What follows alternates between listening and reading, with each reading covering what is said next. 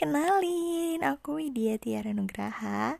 Anyway, aku mahasiswa UPI dan podcast ini salah satu tugas mata kuliah PKN. NIM aku 2005452 dari jurusan PGPAUD 1B.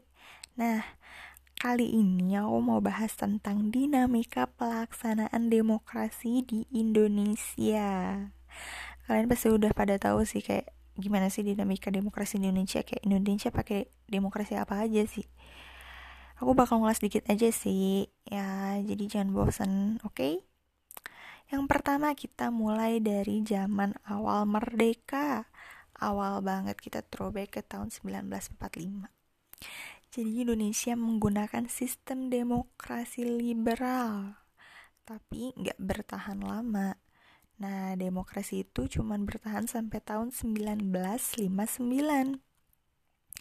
Habis itu dilanjut lagi sama demokrasi terpimpin. Nah, demokrasi terpimpin tuh singkat banget waktunya cuma sekitar 6 tahun. Habis itu diganti lagi pakai demokrasi orde baru katanya. Kalau kata nenekku tuh orde baru tuh zamannya Pak Harto. Jadi pas aku nanya, orde baru tuh kayak gimana sih? Oh zamannya Pak Harto gitu.